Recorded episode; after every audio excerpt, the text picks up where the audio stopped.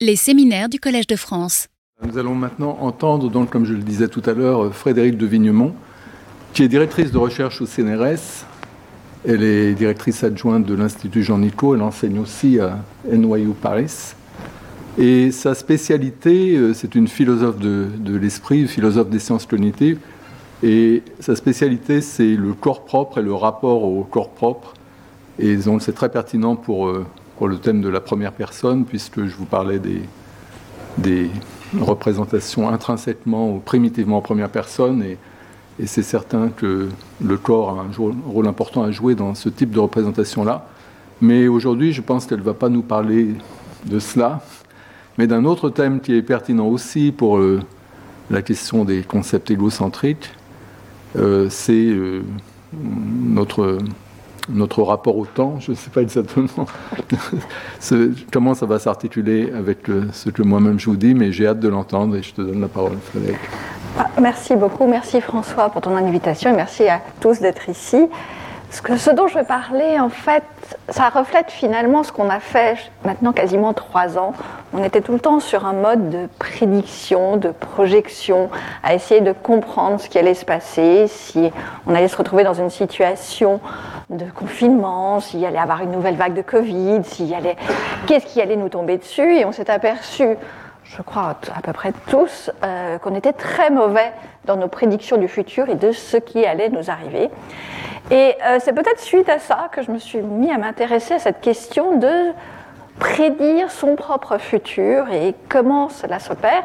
Et moi, je vais me focaliser sur un exemple précis où, pour une fois, nous sommes compétents et très fiables dans notre prédiction du futur. Alors, pour vous en donner un exemple, le plus simple possible, j'avais espéré qu'il allait neiger ce matin. Malheureusement, ce n'a pas été le cas. Alors, je vais être obligée de faire appel à de la fausse neige, mais on ne sait jamais, peut-être que ça va quand même nous tomber dessus cette semaine. Et je m'excuse pour la qualité assez mauvaise de l'illusion, mais imaginez qu'il vous arrive ceci. D'un coup, vous voyez quelqu'un qui vous jette une boule de neige à la figure.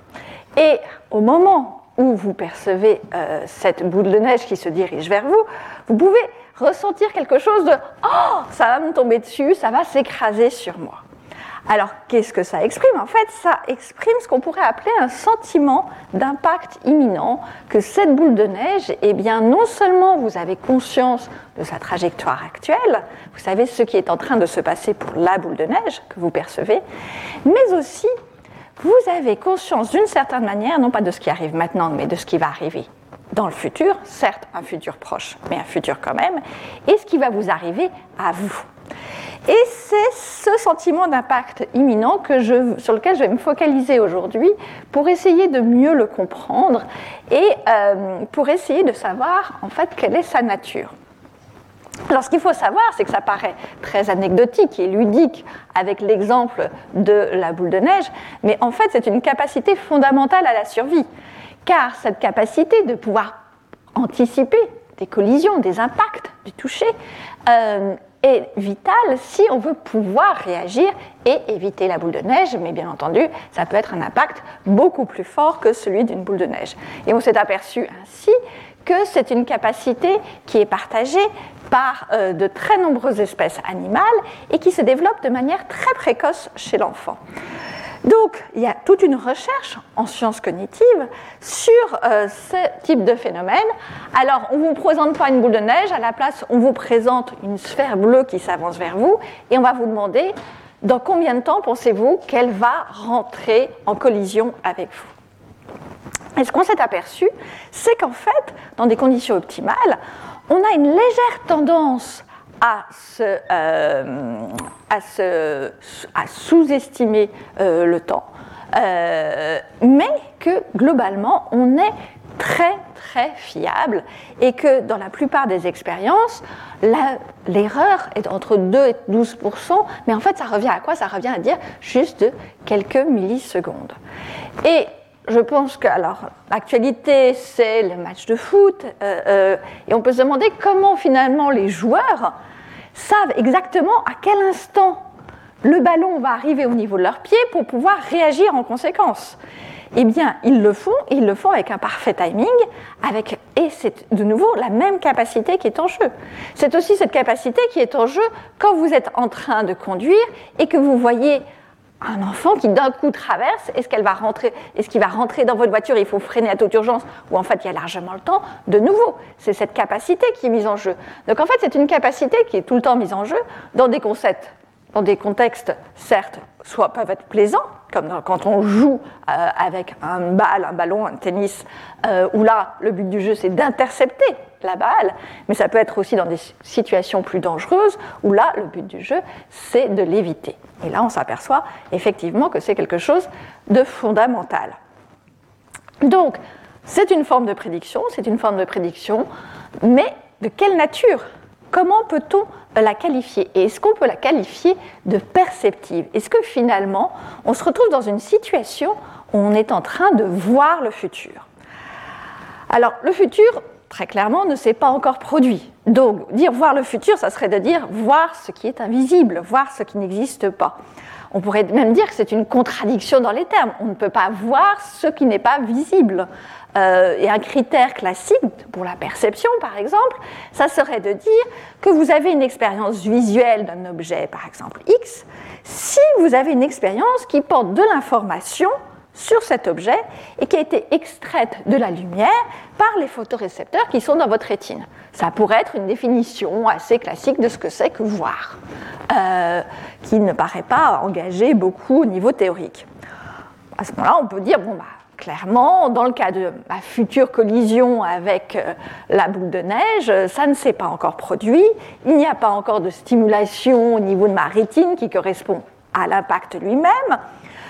Ça ne devrait pas, ce n'est pas de l'ordre du visible, je ne pourrais pas voir ce futur impact. À la rigueur, ce que je pourrais faire, je peux l'imaginer. Ça, tout à fait, tout le monde pourrait être tout à fait d'accord pour dire oui, quand je fais ça, en fait, quand j'ai ce sentiment euh, d'imminence, euh, de collision imminente, ce que je suis en train de faire, c'est juste imaginer l'impact, mais je ne le vois pas. Euh, pourquoi pas. Mais moi, ce que j'aimerais, c'est aller un peu plus loin et vous montrer qu'en fait, si, il y a un sens selon lequel on peut dire qu'on voit le futur. Euh, et que ce n'est pas seulement de l'imagination.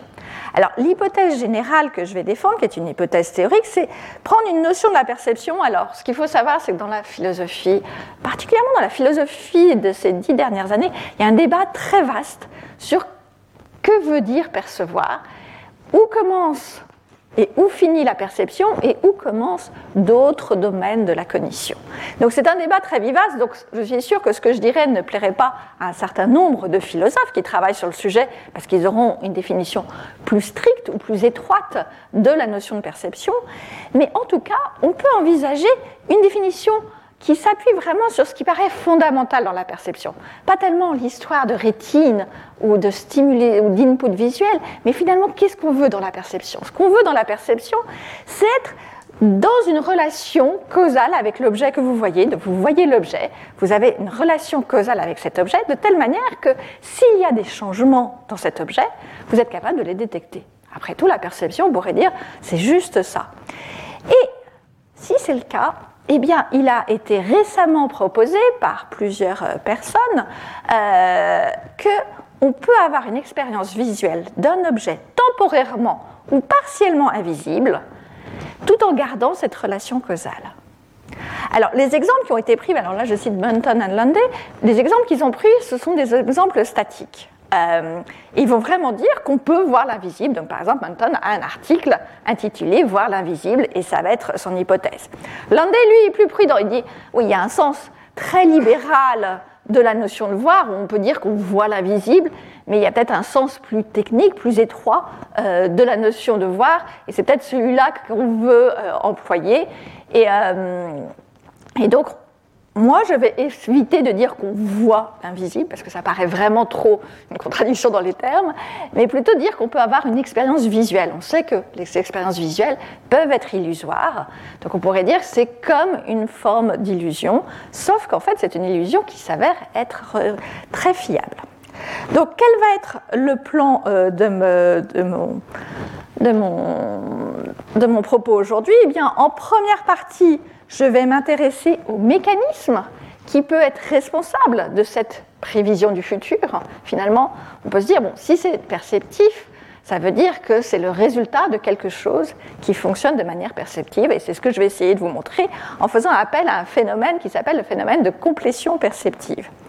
Ensuite, je vais m'intéresser à la phénoménologie, l'effet que cela fait d'avoir ce sentiment d'un impact imminent comment le ressent-on? Comment le décrire exactement? Et en fait, si vous essayez d'y repenser, quoi, si, ma boule de neige a marché sur vous, c'est assez difficile de le caractériser. Et je vais essayer de le montrer qu'en fait, il y a une manière d'en parler en termes de sentiment de présence. Et enfin, je vais là m'intéresser plus à des thématiques directement liées à ce qu'a dit euh, François, à savoir, en fait, finalement, ce qu'on a dans cette situation précise, c'est une expérience égocentrique dans le sens où on perçoit l'objet en relation par rapport au sujet, mais contrairement à la plupart des représentations égocentriques, quand elles sont décrites dans la littérature, c'est oh, c'est à ma droite, c'est à ma gauche, c'est devant, c'est derrière, c'est quelque chose de très statique. Là, ce qui est intéressant, c'est que c'est quelque chose de très dynamique. Et la question que je vais poser, c'est finalement, cette dynamique dans le temps est dirigée vers le futur. Et est-ce que ça veut dire que ce sentiment d'imminence, euh, de collision imminente, implique une sorte de représentation du futur soi? Est-ce que je localise la boule de neige actuelle, je perçois la boule de neige, non pas par rapport à mon moi maintenant, mais par rapport à mon futur moi? Et donc c'est la question que je vais soulever à la fin. Mais commençons par la première partie, donc finalement essayer de comprendre en quel sens on peut dire qu'on a une expérience visuelle du futur. Alors, il y a en psychologie de la vision qu'on connaît depuis très très longtemps ce phénomène qui s'appelle la complétion d'objets. Alors juste pour vous donner un exemple, je ne sais pas si vous êtes tous euh, familiers avec euh, ce cas, mais là, si tout va bien, vous avez l'impression de voir un carré blanc. Pourquoi? Il n'y a pas de carré blanc.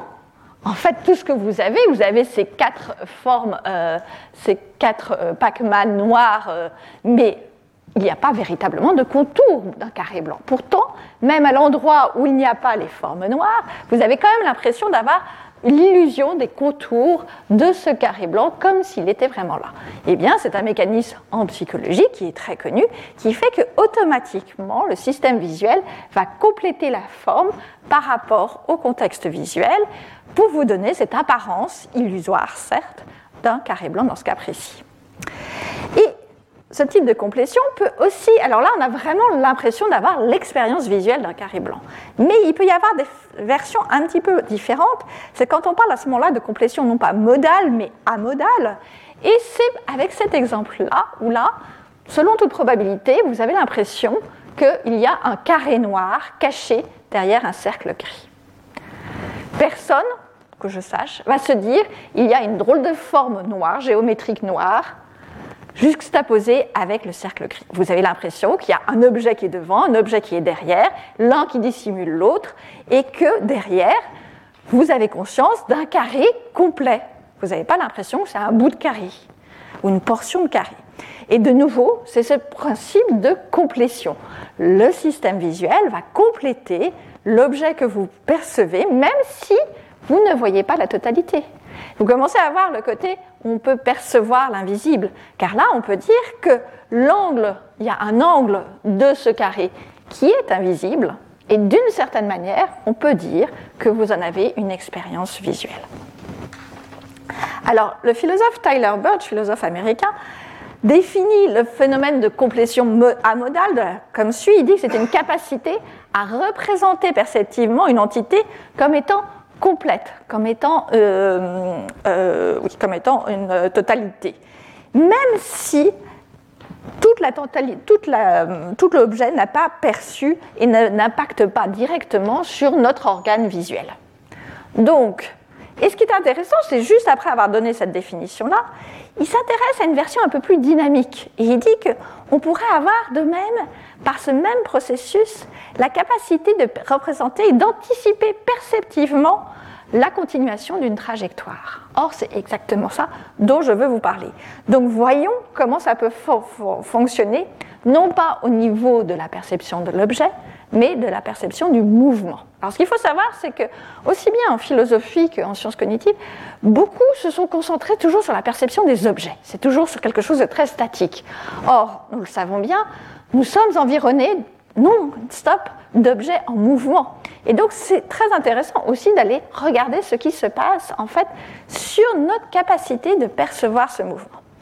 Alors, vous êtes peut-être tous, on peut parler de complétion dans un phénomène que vous connaissez peut-être, qui est celui de ce qu'on appelle en anglais des flipbooks, des, vous savez, les petits livres où il y a juste une image et la page d'après, il y a un tout petit changement, la page d'après encore un tout petit changement. Et si vous les effeuillez très très vite, vous avez l'impression d'avoir euh, un mouvement qui apparaît, un mouvement illusoire.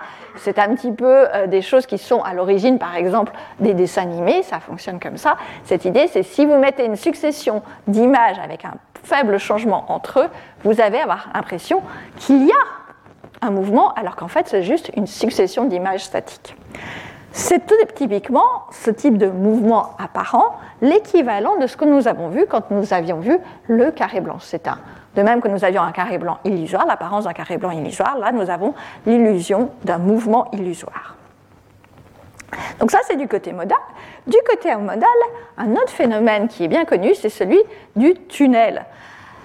Quand vous voyez un objet, alors imaginez que vous avez un objet, un cercle noir là, qui est en mouvement. Alors imaginez que ce soit dynamique hein, et qui se, petit à petit semble disparaître derrière cette barre grise et elle, semble réapparaître derrière, de l'autre côté. Est-ce que vous avez l'impression juste que l'objet a disparu, n'existe plus, et il y a un autre objet qui, qui apparaît de l'autre côté?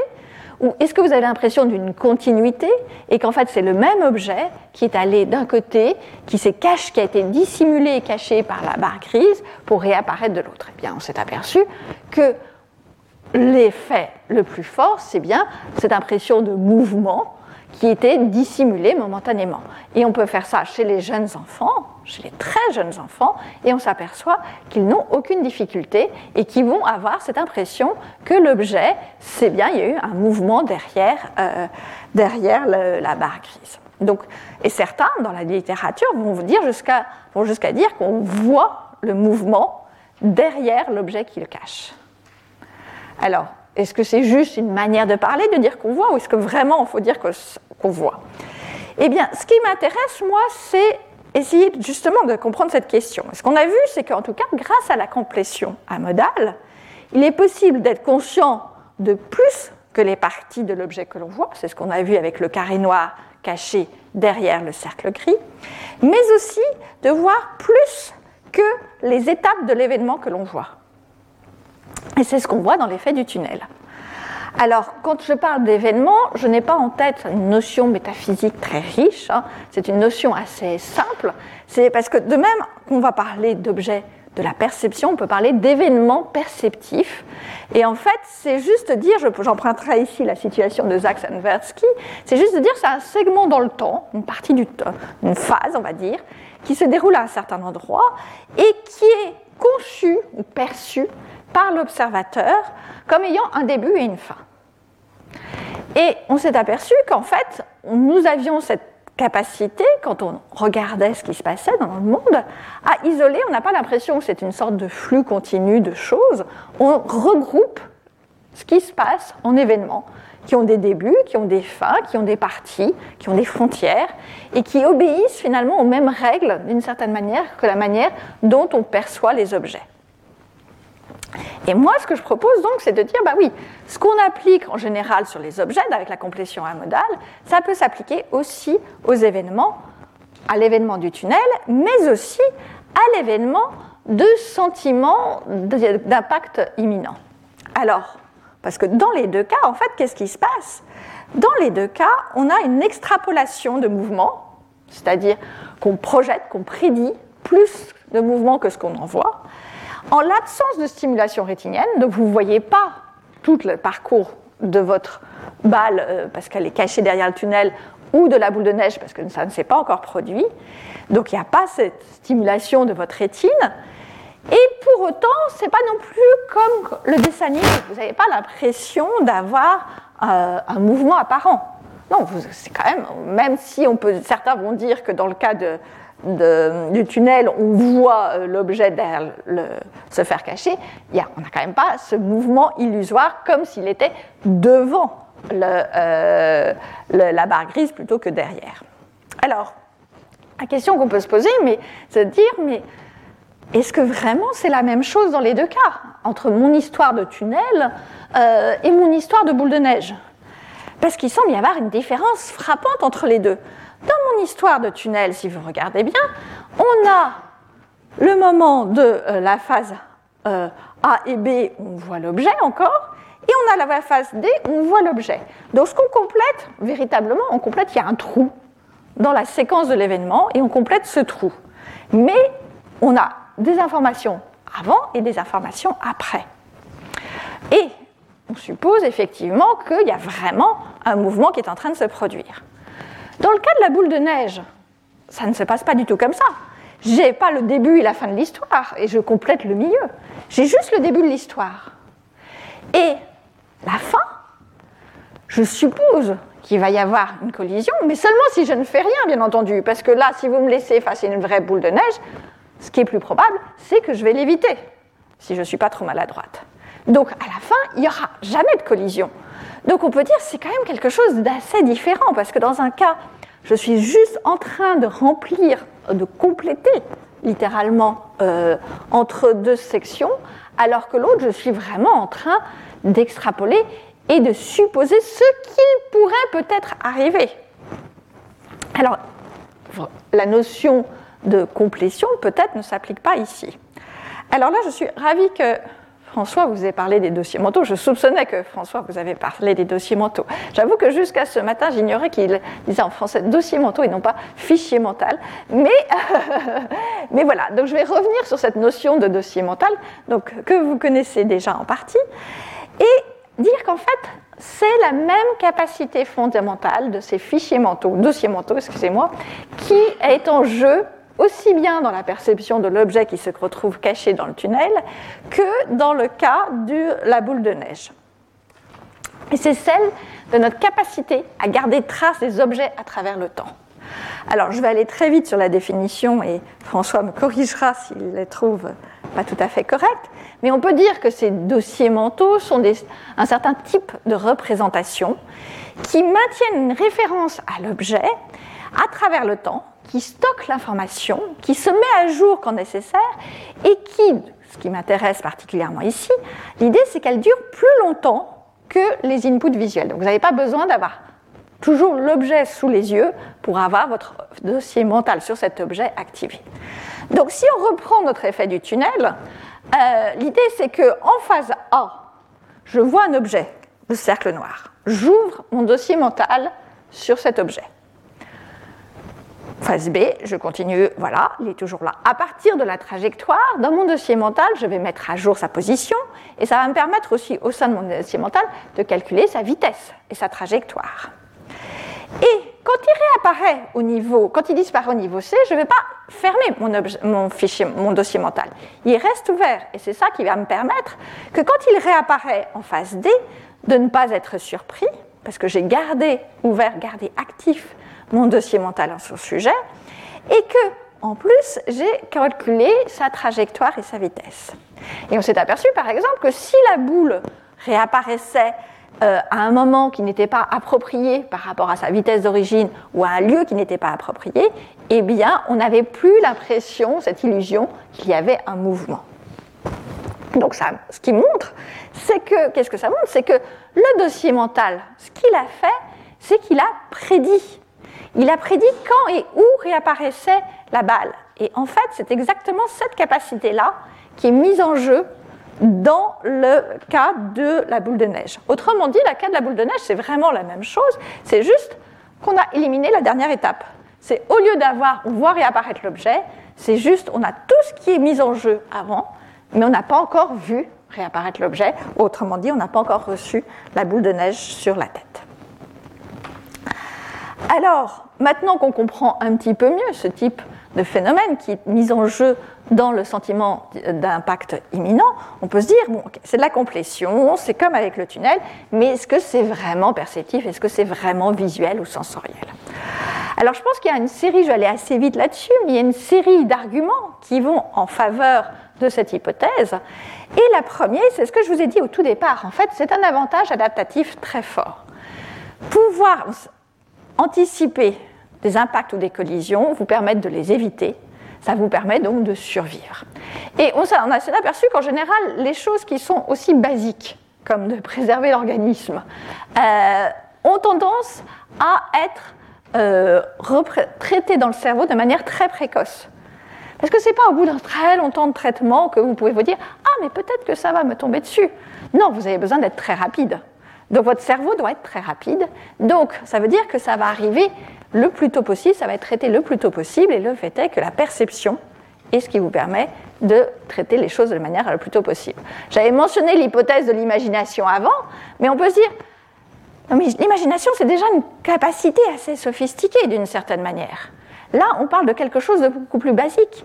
Et l'imagination, imaginer quelque chose, juste de l'imaginer, c'est pas ça qui va. Je peux, à l'instant présent, imaginer qu'il va y avoir une boule de neige qui m'écrase, qui va s'écraser sur ma figure. Je ne vais pas me mettre à bouger ou à l'éviter. Ça sera juste, ça n'aura pas la même force motivationnelle et je vais revenir là-dessus. Donc, la première hypothèse, donc la première raison pour laquelle on pourrait dire que c'est quelque chose de perceptif, c'est donc ce côté avantage adaptatif. Un autre, on pourrait dire, ok, c'est peut-être pas de l'imagination, mais c'est juste peut-être qu'on forme la croyance, on fait un jugement que la balle, la boule de neige va s'écraser sur moi. Mais alors, pourquoi ça ne semble pas fonctionner? Eh bien, c'est que, euh, je ne sais pas si ça vous est arrivé d'être dans des films au cinéma en 3D, vous savez, avec les lunettes, ou euh, même chez vous, euh, et ou même dans certains jeux vidéo, où vous avez des choses qui vous arrivent comme ça, et vous avez vraiment l'impression, et vous pouvez avoir le réflexe de vous retirer. Pourtant, vous savez très bien que vous êtes juste dans une salle de cinéma et que vous ne risquez strictement rien. Donc vous pouvez avoir la croyance que non, cette boule de neige ne va pas s'écraser sur moi, et pour autant avoir le réflexe d'une certaine manière de l'éviter et avoir ce sentiment, ça va s'écraser sur moi. Qu'est-ce que ça nous montre? Ça nous montre que ce sentiment que d'impact imminent, eh bien, ce n'est pas juste un jugement formez sur la base de ce que vous percevez, c'est quelque chose qui semble immunisé, qui résiste à l'influence de croyances contradictoires. Un autre euh, argument en faveur de l'hypothèse perceptive, c'est qu'en fait, ça vous demande très très peu d'informations pour avoir ce sentiment. Vous avez pas, là, vous aviez peut-être l'impression que c'était vraiment une boule de neige, mais je vous avais donné le contexte au départ. Mais même si vous voyez juste, imaginez quelque chose, une tache noire qui bouge très vite en votre direction, eh bien, imaginons, comme j'imagine, si c'était on vous tirait dessus, vous devez, je ne sais pas si on détecte vraiment le mouvement de la balle, mais imaginons qu'on voit la balle, vous n'êtes pas capable forcément de reconnaître une balle, ça vous est jamais arrivé, vous ne savez pas si c'est juste un frelon qui va à toute vitesse ou une balle, vous ne reconnaissez pas euh, l'objet et pour autant, vous aurez cette conscience de l'impact qui risque de se produire. Donc pas besoin de reconnaître l'objet. Et enfin, je vous passer très vite sur ces détails techniques, mais on s'est aperçu, les gens qui travaillent en neurosciences sur le sujet se sont aperçus que c'est quelque chose qui fonctionne de manière très précoce dans le cerveau. Alors qu'est-ce que ça veut dire de manière très précoce? Alors littéralement au niveau euh, de l'enfance, euh, c'est le système qui permet de, détecter la collision et de savoir à quel moment on va y avoir une collision est totalement mature chez un enfant de 1 an. Donc on parle vraiment de quelque chose de très très précoce, mais on s'est aperçu qu'un nourrisson même de deux semaines est déjà capable de détecter, alors pas de calculer le temps exact, mais de détecter si quelque chose va s'écraser sur lui ou pas.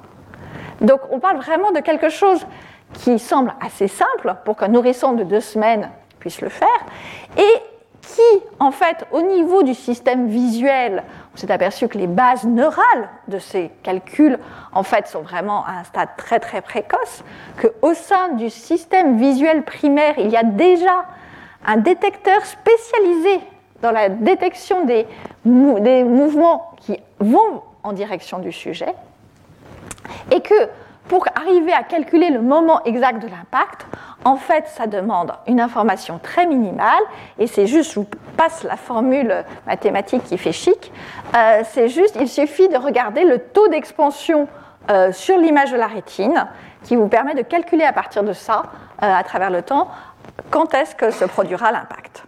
Donc, tout ça semble indiquer effectivement que ce n'est pas très compliqué, en gros, de calculer, d'avoir ce sentiment, ça ne demande pas beaucoup d'informations, que toute l'information se trouve déjà au niveau de la, stimulation sensorielle et qu'un enfant très jeune peut y arriver parfaitement sans avoir besoin d'une quelconque reconnaissance de l'objet.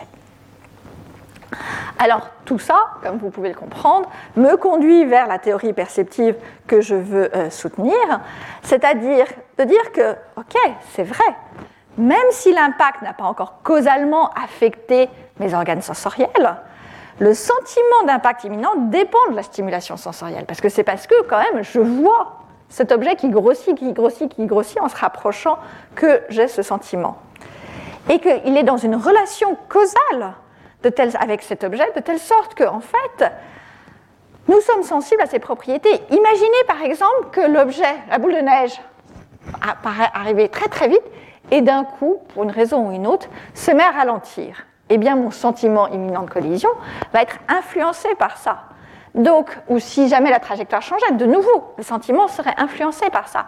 Donc, en ce sens-là, on peut dire que c'est dans une relation avec l'objet et de telle manière qu'on est sensible au changement des propriétés de l'objet. Et en ce sens-là, et pour toutes les raisons que je vous ai dites, on peut dire qu'en tout cas, selon certaines conceptions de la perception, le sentiment d'impact imminent peut être qualifié de perceptif. Autrement dit, nous pouvons avoir une expérience visuelle du futur. Alors certes, vous allez me dire, c'est un futur très très proche. Mais comme je vais le défendre maintenant, c'est vraiment, il s'agit vraiment du futur. Ce n'est pas juste une sorte de présent un peu étendu, c'est vraiment le futur dont nous avons l'expérience. Alors, euh, je vais essayer maintenant de m'intéresser un petit peu plus à la phénoménologie et justement à ce côté futuriste, si je puis dire, de ce sentiment. Euh, alors, comment le décrire? Quand on parle de la complétion amodale, il n'y a pas d'apparence illusoire des parties visibles. Ce n'est pas comme le carré blanc qu'on pouvait voir.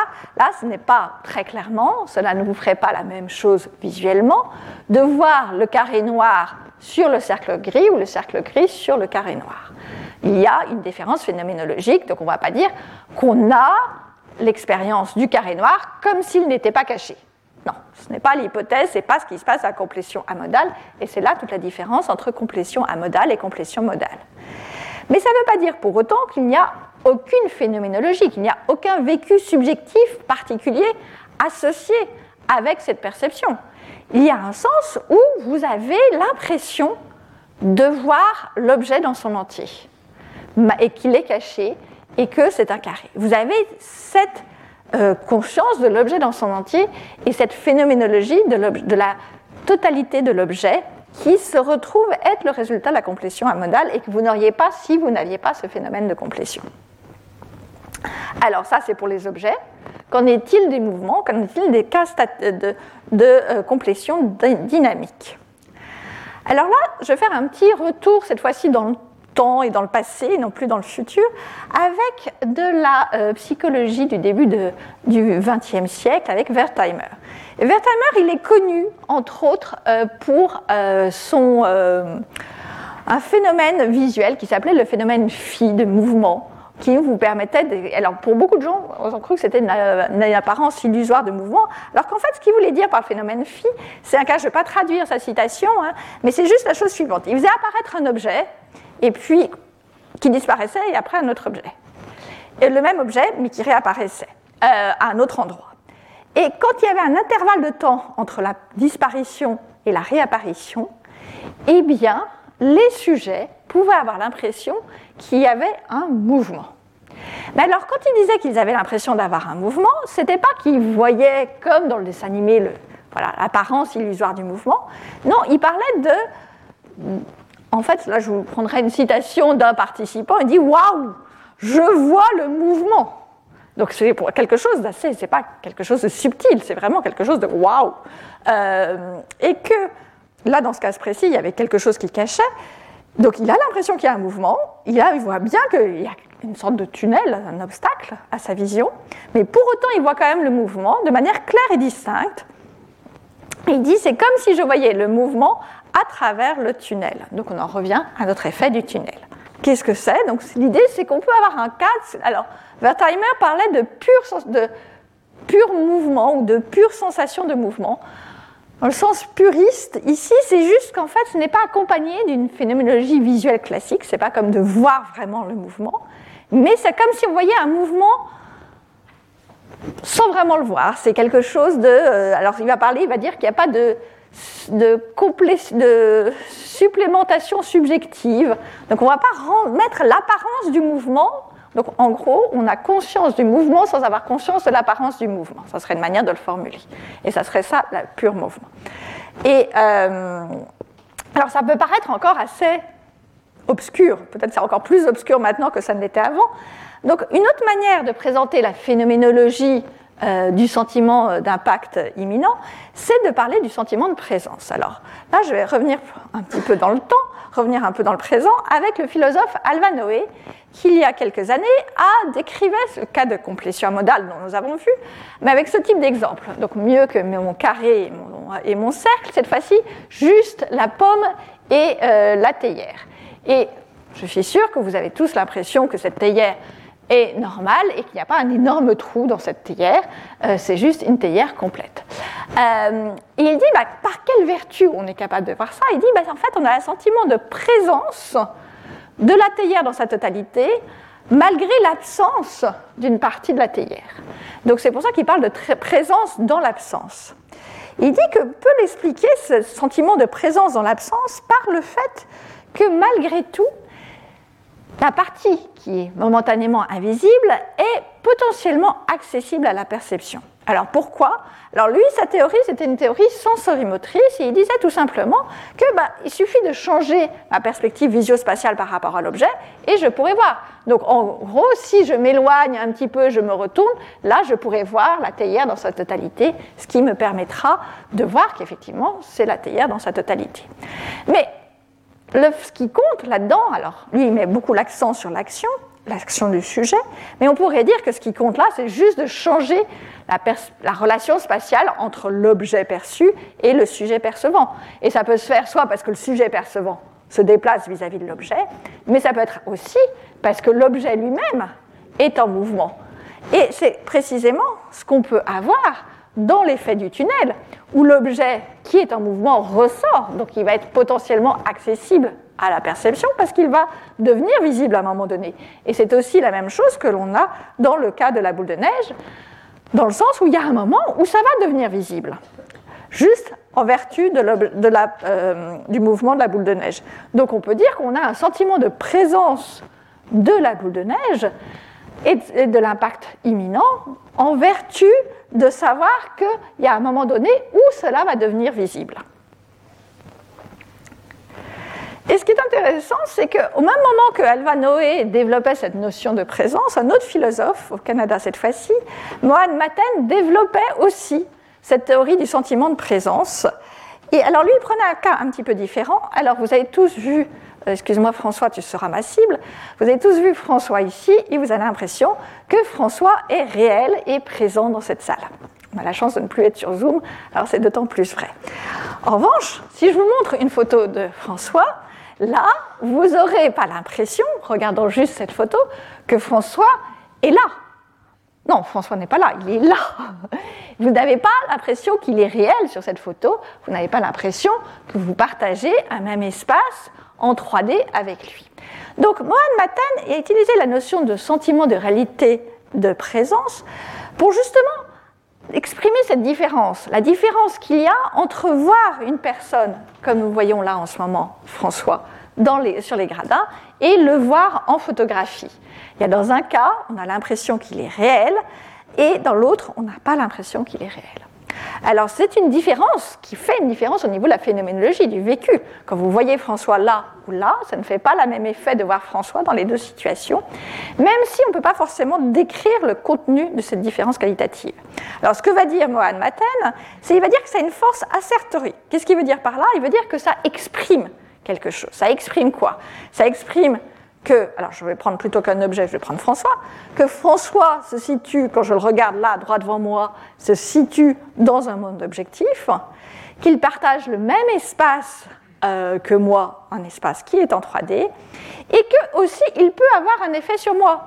Donc si à la fin il décide de me gifler, je ne sais pas pourquoi, parce qu'il a trouvé que ma présentation était lamentable, eh bien, je peux vous dire que cela me fera mal. Alors que la, photo tout à fait euh, magnifique de François ne peut rien me faire. Donc, c'est ça le sentiment de présence. Et ce qui est intéressant, c'est que Maten, très brièvement, mentionne le cas où euh, on voit un objet s'approcher de vous, justement, un petit peu comme ma boule de neige. Il dit que dans ce cas-là, c'est grâce à ce sentiment de présence qu'on ne représente pas seulement une trajectoire, on représente, fait l'expérience d'un besoin urgent de se baisser. C'est parce qu'on a conscience que ce qui arrive est réel, est présent dans le même espace que vous, que vous avez le besoin ou la tendance à vous baisser ou à éviter l'objet.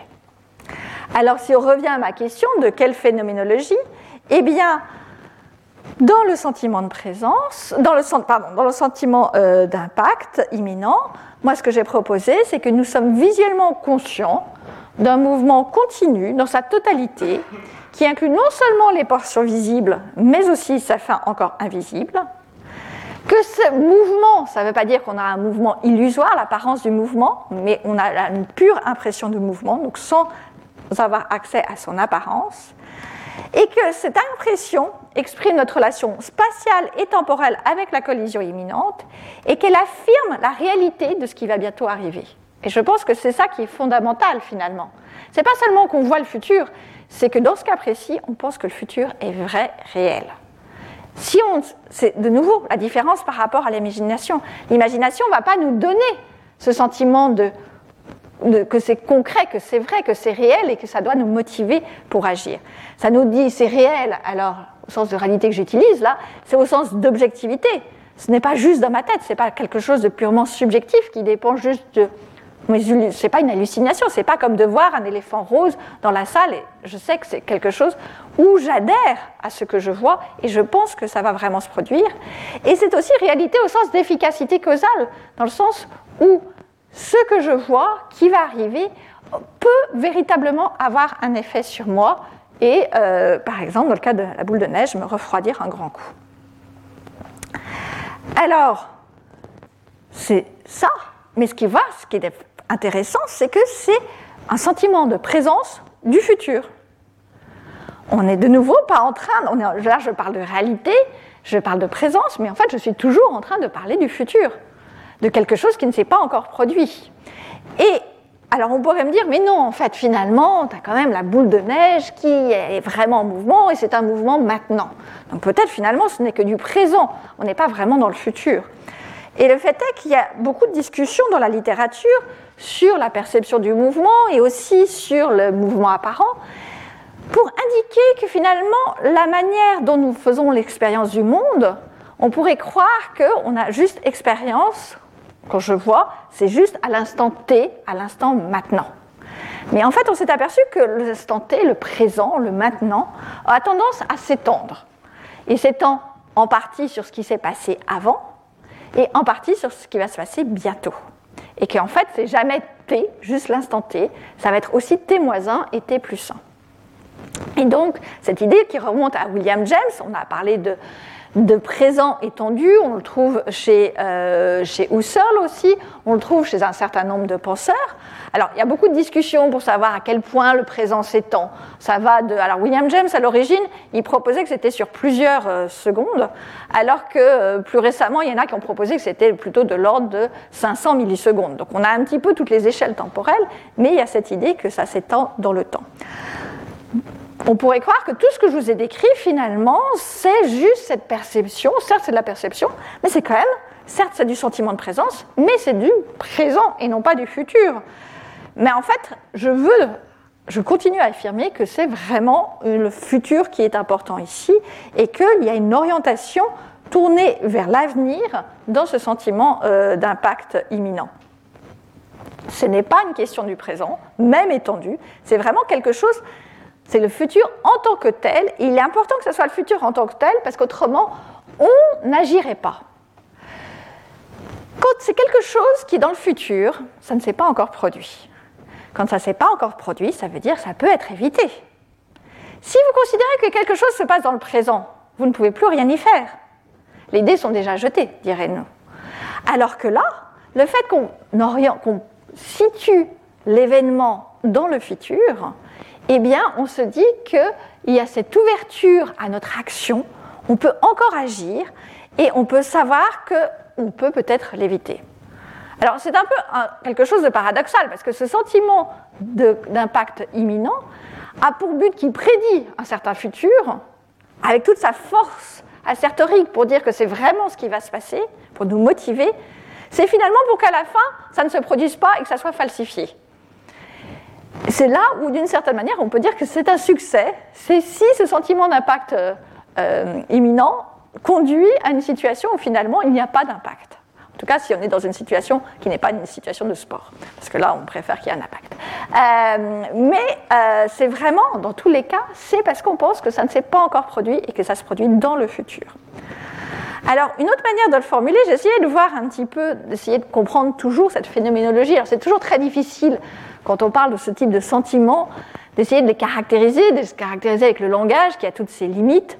Euh, mais alors, j'ai essayé de voir un petit peu en faisant des comparaisons de comment le mieux l'exprimer, comment l'exprimer au mieux. Et je me disais, bon, on va faire une, comparaison qui est peut-être un peu morbide, c'est de prendre l'hypothèse où euh, un premier cas, c'est de dire, quand, par exemple, je suis mortel. Quand je dis je suis mortel, c'est quelque chose qui est présent. Euh, c'est ce qu'on appelle une propriété dispositionnelle, c'est-à-dire que dans certaines conditions, euh, à un moment donné, indéterminé, eh bien, euh, je vais mourir. C'est comme de dire qu'un verre est fragile. Ça veut dire qu'un verre est fragile, c'est une disposition qu'il a une propriété qu'il a maintenant, parce qu'un jour, peut-être, il va se casser. Alors, on pourrait dire finalement que dans le cas de sentiments d'impact imminent, c'est une propriété dispositionnelle. C'est juste de dire, je vois maintenant la boule de neige avec la disposition de s'écraser. Et on serait que dans le présent, de nouveau. Mais je ne pense pas que ça puisse fonctionner, parce que dans ces cas-là précis, quand je dis je suis mortel, je pense que c'est frappant, ou quand je dis qu'un verre est fragile, ça ne me dit pas du tout à quel moment cela va se produire. Ça peut être, il n'y a pas d'ancrage temporel. Je peux mourir dans 80 ans comme je peux mourir euh, dans 10 minutes. Il n'y a aucun ancrage temporel. Et de même pour le verre. Le verre, je ne sais pas du tout quand est-ce qu'il va se casser, si jamais il se casse. Et comme il n'y a pas cet ancrage temporel d'une certaine manière, ça doit être une propriété sur moi, qui me concerne, ça ne va pas avoir de signification cognitive, ça ne va pas me motiver à agir. Et je ne vais pas avoir un sentiment d'urgence, bien entendu. Alors on pourrait se dire, bon, c'est peut-être pas ça qui se rapproche le plus du sentiment euh, d'impact imminent, c'est peut-être se dire, bon, on veut un ancrage temporel, on sait qu'on a ce fameux time to collision, cette capacité à calculer précisément à quel moment la collision va avoir, peut-être ça serait plutôt de l'ordre du style, je vais mourir le 1er avril 2023, vous remarquerez que j'ai choisi le 1er avril pour montrer que j'espère c'était une blague. Euh, là, on se retrouve plutôt dans du temps futur. Maintenant, ça y est, on est dans le futur, on n'est plus dans le présent. Mais c'est toujours pas ça tout à Et ça pourrait assez bien coïncider. On pourrait se dire, bon, bah, on sait que c'est dans 125 euh, millisecondes que ça va avoir un impact sur moi. Mais ce n'est pas exactement la même chose. Parce qu'il y a, certes, ça fixe un moment de l'événement, de la fin de l'événement, qui est ma vie, mais il n'y a pas d'annexation temporelle de cet événement par rapport au temps présent. Donc, imaginons qu'en fait, nous soyons le 30 mars 2023, ça sera demain, ou imagine, 31, il doit y avoir 31 mars, on va dire, ou imaginons que nous soyons maintenant, c'est dans 5 mois, ou imaginons qu'en fait, il n'y a pas, je ne peux pas avoir de relation temporelle, je ne sais pas exactement quelle est la relation temporelle entre mon mois de maintenant et mon mois futur. Donc de nouveau, comment agir? Vous ne pouvez pas, ça ne veut pas vous motiver certaines actions parce que vous ne savez pas quand est-ce que finalement, même si vous ne savez pas la date, vous ne savez pas quand est-ce que ça va se produire par rapport à maintenant. On en revient à la notion d'indexical que citait euh, François avec cette, il faut être capable de relier l'information par rapport à soi. C'est son euh, étudiant, euh, dont j'ai, Loïc, euh, dont j'ai oublié son nom de famille, qui ne repère pas que les informations sont pertinentes vis-à-vis de lui. Alors là, on peut repérer que c'est pertinent vis-à-vis de moi, mais comme je ne sais pas par rapport, si c'est mon moi de maintenant ou mon moi plus tard, je ne peux pas le dire. Ce qui se rapproche finalement le plus de mon sentiment de collision imminente, c'est quelque chose comme je vais mourir demain. Là, on est dans le futur, très clairement. Il y a l'indexation temporelle par rapport au présent, parce que demain, c'est un indexical qui ne peut se comprendre que dans sa relation par rapport à l'instant présent, par rapport au maintenant. Euh, donc vous avez des informations, c'est totalement égocentrique, c'est par rapport à votre maintenant, à vous maintenant, et ça va avoir un impact sur votre motivation, sur vos actions, ainsi qu'un sentiment d'urgence. Donc le sentiment euh, de collision imminente se rapproche le plus de cette dernière catégorie. Donc si je résume un tout petit peu, ce sentiment d'impact imminent ne représente pas seulement une simple trajectoire. Ça représente en fait, c'est une forme de perception du futur qui affirme la réalité de, la réalité de ce qui va bientôt se produire et qui nous motive grâce à cela à réagir.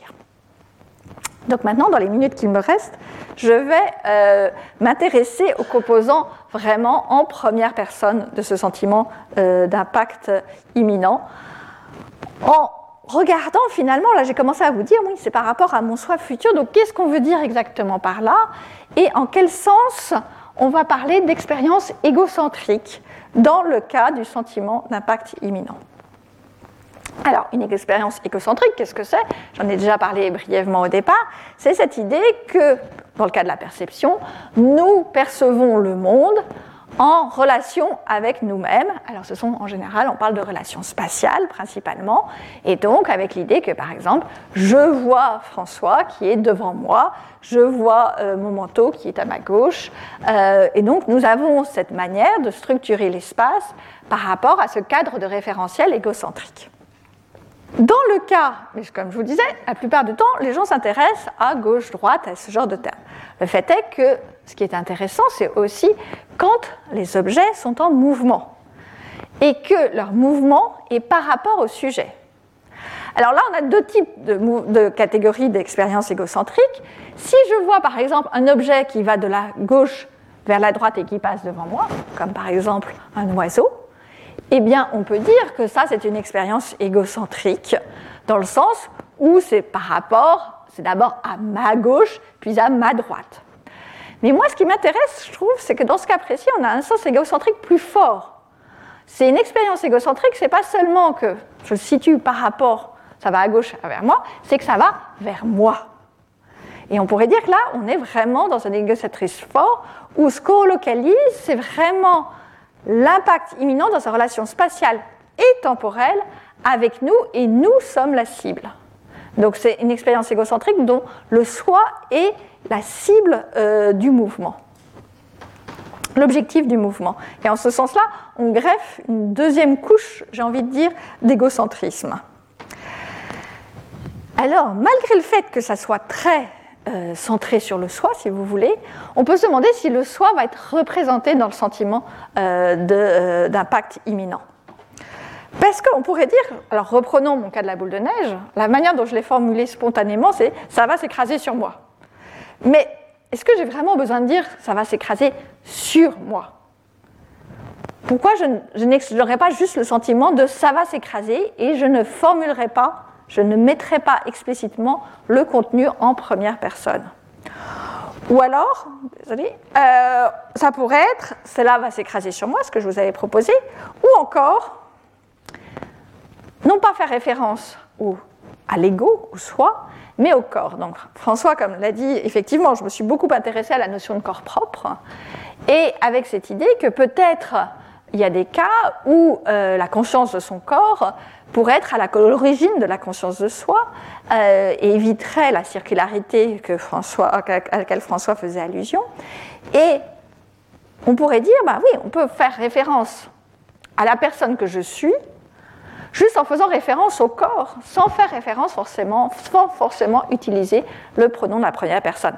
Par exemple, quand vous dites j'ai mal au dos, vous ne dites pas j'ai mal à mon dos. vous allez juste dire j'ai mal au dos, sans utiliser le pronom de la première personne. Alors ça c'est au niveau verbal, mais on pourrait imaginer qu'au niveau cognitif aussi, on puisse faire référence à son corps sans, utiliser le, sans faire de référence à cela en première personne, et juste utiliser le corps. Donc plutôt que d'avoir juste ça va s'écraser, ça va s'écraser sur le corps. Alors, je vais surtout me concentrer entre ces deux premières hypothèses et laisser, pour une fois, vraiment, j'ai voulu laisser le corps de côté. J'ai beaucoup travaillé sur le corps propre et j'avoue que je suis un peu contente de laisser de côté après des années passées dessus. Et regarder, en fait, qu'est-ce qu'on pourrait dire? Alors, pour répondre à cette question, de mon expérience dynamique, égocentrique, on peut regarder ce qu'ont dit les philosophes sur les expériences égocentriques classiques, le côté gauche-droite. Et alors là, on trouve un peu deux grandes euh, théories. Alors il y a ceux, comme euh, par exemple Kassam ou euh, Peacock, qui vont dire qu'on a vraiment un composant en première personne. Et quand je dis à Mago, quand je dis que quelque chose est devant, que François est devant, s'il est, je représente mentalement qu'il est devant moi. Je représente la première personne. À partir du moment où je perçois les objets euh, comme ayant des relations spatiales par rapport à moi, la première personne, l'ego, le soi, fait partie du contenu. Euh, de même, euh, Peacock va dire, utilisant d'ailleurs un cas aussi où il y a des choses qui s'avancent vers le sujet, il va dire que ce que l'on représente, c'est que quelque chose vient vers soi. Donc on ne pourrait pas se passer du soi dans ces cas-là. Donc ça voudrait dire que mon sentiment d'impact imminent, c'est une forme de conscience de soi. En tout cas, ça implique une forme de conscience de soi, puisque euh, c'est euh, bien moi-même qui va être représenté dans le contenu de mon expérience. Alors, ce n'est pas tout. Comme je vous ai dit, il y a deux grandes théories. Il y a aussi la théorie opposée, qui, par exemple a été défendue par Gareth Evans, qui lui dit bah, qu'un sujet qui se retrouve face à une maison, eh bien, il ne se voit pas lui-même, il voit la maison. Et qu'à partir de ce moment-là, s'il voit juste la maison, pourquoi il irait se représenter lui-même? Certes, la maison est devant lui, mais ce qu'il voit, ce que son système visuel lui donne comme information, c'est une information sur la maison. Et c'est tout ce qu'il y a. Il n'y a pas d'élément qui correspond à la première personne dans l'expérience visuelle quand je vois une maison devant moi. Donc c'est une théorie qui est plus parcimonieuse, bien entendu, parce que là, d'un coup, on n'a plus besoin d'avoir le soi, et le soi, c'est toujours, on a un peu l'impression que c'est quelque chose d'un peu plus riche, un peu plus complexe, et que si on peut s'en passer, ça sera mieux. Alors, comme tout débat philosophique, c'est un jeu où il se renvoie la balle à chacun. Donc, Chris Peacock a répondu euh, aux arguments de Evans en disant qu'il fallait faire attention. Il était tout à fait d'accord sur le fait que c'est vrai, quand je vois la maison, je ne me vois pas moi-même. Donc le soi n'est pas un objet de perception. Mais pour autant, pour savoir si vraiment la maison est devant moi, ce n'est que si je me trouve devant la maison que ça soit vrai. Donc j'ai besoin de savoir où je suis. Donc j'ai besoin d'avoir des informations sur la spatiale sur moi-même. Et qu'à partir du moment où le soi se retrouve à permettre de décider si le contenu est vrai ou faux, donc si vraiment la maison est devant moi, j'ai besoin de savoir où je suis. Donc c'est moi à la fin qui va, voilà, ça va me permettre de décider ce qui est vrai et ce qui est faux. Eh bien, ça veut dire que même si je ne me vois pas moi-même, le soi est quand même inclus dans ma représentation et dans mon contenu. Et, euh, que donc, il maintient, il est d'accord pour dire oui, c'est vrai, je ne suis pas en train de dire qu'on se voit soi-même quand on voit euh, une maison devant soi. Il est d'accord pour dire que c'est ridicule. Mais il va dire, mais malgré tout, si je n'ai pas d'informations sur moi-même, je ne pourrai jamais savoir si cette maison est devant moi ou pas. Et par conséquent, j'ai quand même besoin d'avoir le soi qui est représenté dans, ma, mon expérience perceptive. Si maintenant on applique ça dans le, euh, sentiment d'impact imminent, qu'est-ce que ça nous donne? Eh bien, on pourrait dire, bah, effectivement, quand je vois la boule de neige s'avancer vers moi, le soi n'est pas un objet de perception. Je ne suis pas en train de me voir moi-même. Je suis en train de voir la boule de neige. Donc, et c'est vrai aussi que pour déterminer les conditions euh, de vérité, de savoir si c'est vrai ou non, si en fait la boule de neige est en train de se diriger vers François plutôt que vers moi, c'est que par rapport à des informations qui portent sur moi-même. Donc c'est quand même moi aussi qui vais déterminer si le contenu est vrai ou faux. Donc on pourrait tout à fait se ranger dans le camp de Peacock et dire oui, il nous faut un contenu en première personne. Pour autant, j'ai envie de défendre une théorie un petit peu différente en disant bah, ce qui me pousserait à dire qu'on n'a pas vraiment besoin du soi, c'est d'abord le fait que ce que je vous ai décrit, je vous ai dit que c'était un mécanisme très précoce et qui se retrouvait très tôt chez l'enfant euh, et qui se retrouve aussi dans de très nombreux espaces animaux, même les insectes. Et j'avoue que personnellement, j'ai beaucoup de mal à imaginer que les insectes ont une forme de conscience de soi ou une forme de représentation d'eux-mêmes.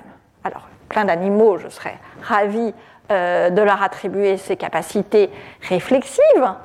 Euh, pour les insectes qui paraissent euh, le, type d'animal qui paraît encore assez minimaliste, j'ai plus de mal. Donc, si on me dit que le sentiment d'impact imminent, ou du moins la capacité à calculer quand va avoir lieu la collision, qu'on peut trouver chez une mouche, implique une notion de soi, je ne sais pas de quelle notion de soi on parle. Euh, c'est vraiment une notion de soi tellement minimale que je pense qu'on a fini par ne plus avoir de notion de soi, ou en tout cas, ce n'est pas celle qui anime nos débats philosophiques. Donc, ça serait un premier argument pour dire qu'on n'a pas vraiment besoin du soi. Parce que, en fait, ce sont des choses qui se retrouvent de manière plus générale, et même si c'est vrai que ça fait partie des conditions de vérité, je ne pense pas que ce soit dans les capacités, les ressources de, euh, de l'insecte de le représenter. Et un autre argument qui me ferait tendre à penser qu'on n'a pas besoin de le représenter de manière explicite, du moins, c'est que, euh, les mécanismes qui sont mis en jeu, c'est pour ça que de temps en temps c'est intéressant de savoir aussi ce que disent les neurosciences, on a vu, ce sont des mécanismes de détection de stimulus approchant le sujet. Donc, ce système de détection ne s'activerait pas si je voyais la boule de neige s'approcher de François. Ça ne s'active que quand c'est pour moi. Donc il y a une sorte de spécificité, de spécialisation, qui fait que ce n'est que pour moi-même. Et comme ce n'est que pour moi-même, j'ai un accès d'une certaine manière, accès privilégié à cette information, euh, on pourrait dire que je n'ai pas besoin de la représenter, je peux laisser cette euh, composant en première personne inarticulée. Là, je parle, je fais référence ici à la théorie de John Perry. Alors, je ne sais pas si tu en as déjà parlé, François, ou pas, mais l'idée de John Perry, c'était de dire, regardez, si je vous demande quelle heure il est, vous regarderez votre montre, et là, vous me direz, il est midi 33, et personne n'ira me dire que nous sommes dans le fuseau horaire de Paris. Pourquoi? Parce que c'est évident, d'après le contexte, que nous partageons la même pièce, étant dans la même ville, que nous sommes en train de parler de Paris, et de fuseau horaire actuel. Et je ne suis pas en train de vous demander quel temps, quelle heure est-il à Tokyo en ce moment. Donc, selon John Perry, ça c'est vrai au niveau linguistique, il y a certaines informations qu'on n'a pas besoin d'expliciter parce que le contexte les donne, donc ça n'a pas besoin d'être dit, mais ça serait vrai aussi au niveau mental, au niveau mental, nous n'aurions pas besoin d'expliciter certaines informations, dont le soi, quand le contexte est évident. J'en reviens à mon exemple de j'ai mal au dos. On, va dire, on pourrait dire que j'ai mal au dos, on n'a pas besoin, sachant que la douleur ne donne accès qu'à mon propre corps, je n'ai pas besoin d'expliciter que c'est mon corps et le corps de, le corps de nul autre dans lequel j'ai mal. Car le contexte, le fait que c'est la douleur qui me donne un accès privilégié seulement à mon propre corps, fait que je peux me passer du pronom de la première personne. Et on pourrait dire que dans ce cas précis, le sentiment d'impact imminent, nous se retrouvons dans la même situation où le contexte fait que si j'ai ce sentiment, ça ne peut être que parce que ça va me tomber dessus.